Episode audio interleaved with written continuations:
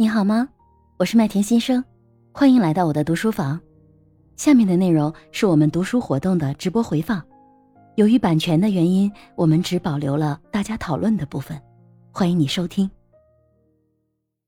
其他人还有没有想针对刚刚呃我们的古希、还有水淼姐姐、还有顾红和我们整个这一个章节有什么想要去聊的吗？先上哑巴，然后等会儿再瑞雪。好，我先说一说我的感觉哈。其实关于婚姻关系啊，每个人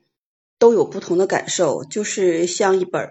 一本书，就是说的家家都有一本难念的经嘛。嗯，但是我刚才听到龚宏大哥说的这个歌词以后呢，啊，我觉得瞬间呃，确实感觉。很轻松，而且这歌词吧，非常真实的诠释了男女之间对待情感很多方面的不同，跟我们今天读的这个章节当中有特别大的相近性。呃，我今天的章节当中有两点感触特别的深刻。第一点呢，就是男性在从小到大，他这个。过程当中，成长的过程当中，他就不会像女孩那样充满了同理心。就有的时候，这个同理心吧，是一个很重要的感知和认知他人情绪的一种能力。呃，这个是呃性别的一个差距，所以可能男孩大多数时候会忽略女士的这种感受，尤其在婚姻关系当中，女人更加的爱唠叨。其实这个唠叨的过程当中呢，这个书里就讲到了，她其实并不想要达到。一个什么解决的方案，只是想要有人去倾听，感受到对方对自己的重视，就是这种情感的抒发是这样。而男人呢，往往是比较理性，他会直接给出一个答案去解决这个问题。但是女人往往是不要这个答案的，这个答案有的时候给来以后，就会觉得，哎，你根本就没有听我在说什么，你。因为女人可能还停留在那种情感诉说的过程当中，而男性呢，就是提早的跨越了这个过程，就直接变成解决问题了。所以这种情况下，解决问题就会让情就会让双方面的情绪更加的激化，就出现一些严重的争吵，或者是说呃人身攻击啊等等这样的一些激烈的语言。所以我觉得这个两点吧，对我感触非常的深，就是女人大多数时候在唠叨的时候，希望男性更加的去理解、尊重和去倾听。听，然后有点耐心，就是说白了话，对我们女人有点耐心。像水淼姐姐这个婚姻这么多年的一个经历哈，我能感知到两点。第一点就是水淼姐姐。在呃不是水淼姐姐是古希童年啊，呃古希姐姐在这个过程当中啊，应该说是很好的呃诠释了女性在婚姻当中的这种睿智和容忍，就是这种忍让。然后另外的话，就是能让女儿有这样的一种态度的表达，一定是家庭当中还是充满了爱的成分，就让女儿对这个家的爱啊非常非常的深切。其实我在这一点当中呢，就是我的父母他们也是跟古希姐姐这样的一个年龄段差不多，他们不会去表达对彼此的。的爱，但是他们两个人是完全自由恋爱，而且在那个年代是完全冲破了那种叫贫农富农的差距。我爸爸是富农，我妈妈是贫农，他们的结合其实非常不容易，应该说感情基础很好，但是他们一辈子都在争吵。这种争吵的过程当中吧，呃，留给我的伤害特别大。其实我从小的时候，我曾经，呃，在一次他们特别激烈的争吵的过程当中，我让我爸爸妈妈我说你们离婚吧，不要再继续这么折磨我了。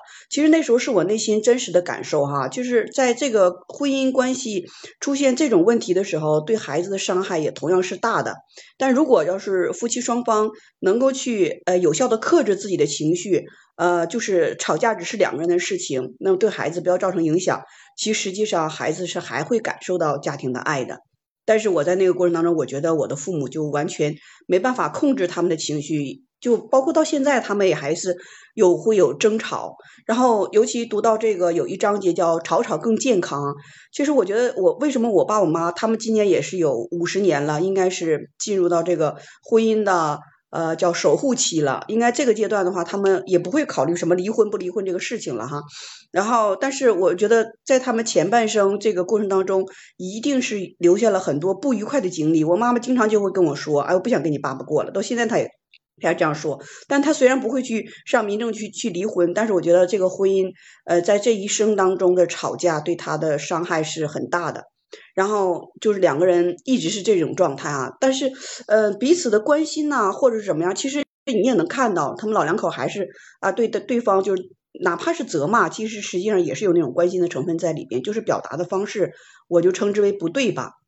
然后我现在可能用一种比较调侃的方式，我说他们俩是打不散的鸳鸯，可能就一辈子就我我妈就脱离不了了。但是我是感觉这个父母的婚姻关系对我的影响特别大，所以我结婚特别晚，然后要孩子也特别晚，对婚姻和爱情特别没有安全感。就包括现在的婚姻，我也是这样的。就是我的目标是什么？我们两个人绝对不要吵架。如果吵架的话，就是离婚。我跟我老公最开始在谈恋爱的时候就提出过这种观点，所以我们到现在也过了这么多年了，就几乎没有什么吵过，呃，特别严重的那种那个那个问题啊。我觉得那种婚姻关系，我是绝对不能允许自己出现的。然后好在呢，就是我可能有了一点那个呃学习的储备哈，然后有的时候会懂得控制情绪，有的时候会这种表达的时候不会去做更多。这里边文章说了，我们女性要做自我反思，我们不要在这个争吵当中去做人身攻击，尤其对男性那种轻蔑的态度啊，翻白眼儿啊，什么那种特别不屑啊，因为男人这个动物特别爱面子嘛。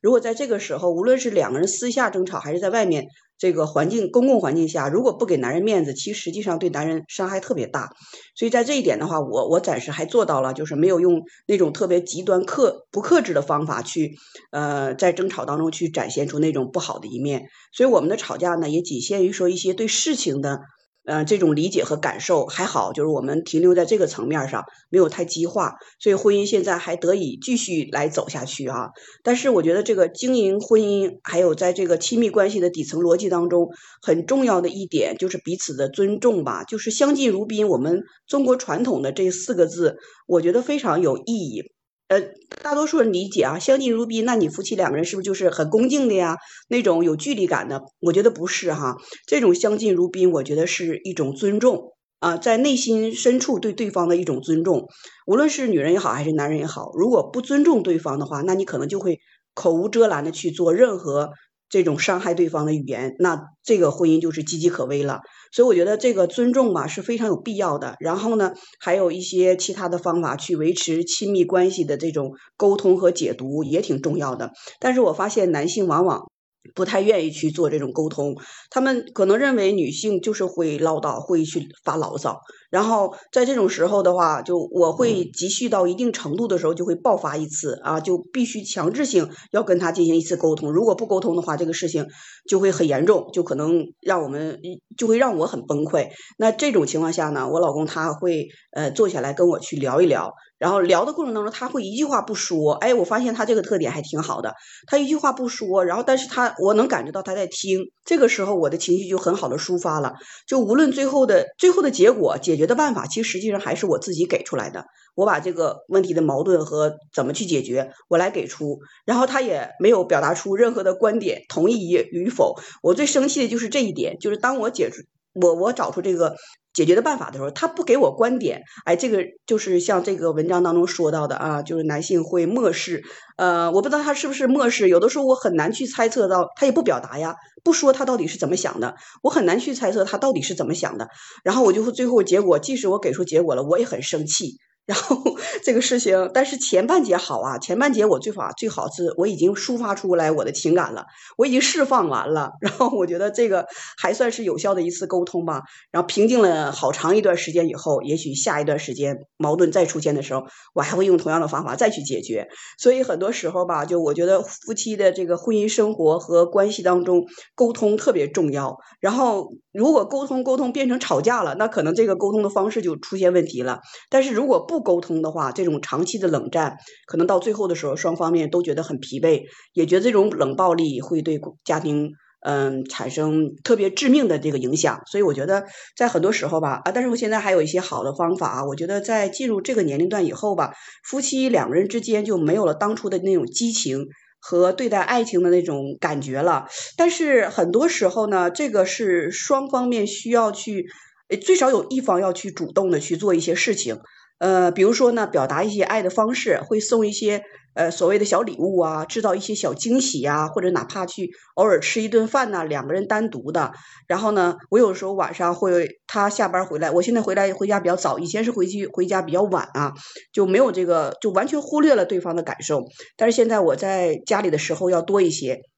我会在在。他晚上回来的时候，呃，给他一个拥抱啊，无论就是他外面身体或者脏或者怎么样，就任何时候我会给他一个拥抱。哎，我觉得这个方法很促进我们之间夫妻之间的感情沟通，一直到晚上睡觉之前，哪怕他看电视乱七八糟的事情，哎，他都会很温柔，都不会说像以前那样的有一些像不满意的状态出出现。我觉得这个小方法对我们夫妻还是有一定的用处的。然后在很多时候的话，最主要的话，我觉得这个底层逻辑真的是一个说话的技巧，呃，然后男女双方都要互相对对方表达你的感受，我已经体会到了，就这种。呃，叫情商的同理心吧。我读的这么多章节当中，我对情商的理解就是最基础的一个同理心。你能感受到对方的感受，并且照顾他的感受，然后给予他关心和支持和爱。而且今天这个内容当中说到了一点，男呃，应该是顾控大哥还是谁说的啊？男人需要的是一种精神啊，对，歌词当中说的。男人需要的是一种精神的寄托，可能妻子给予他的就是这种呃爱也好啊，还是关心也好，是他的一种精神的寄托。而女人是不一样，而女人所要的这个是爱、关怀和关注，可能一直是在索取的状态。呃，男人呢，可能他需要的是精神上的、情感上的寄托，真的是对于情感的需求是不一样的。嗯，所以这一章节当中呢，就包括水淼姐姐给大家讲了很多的方法，我觉得很实用。对于每一个人来说的话，自己都有自己解决婚姻问题的办法。但是如果解决不了的时候呢，其实应该冷静的去思考一下问题出现到底在哪。然后我觉得很多的一个方法，自我反思特别重要，先从自己这块找找原因。大多数时候，夫妻之间一直在从对方那块找原因啊，你不对，你怎么怎么回事儿？没有从自身的地方，一个瓜肯定是不会说是呃，就是生下来就是甜的，它是后面慢慢成长以后才会能成为一个香甜的瓜。我觉得这个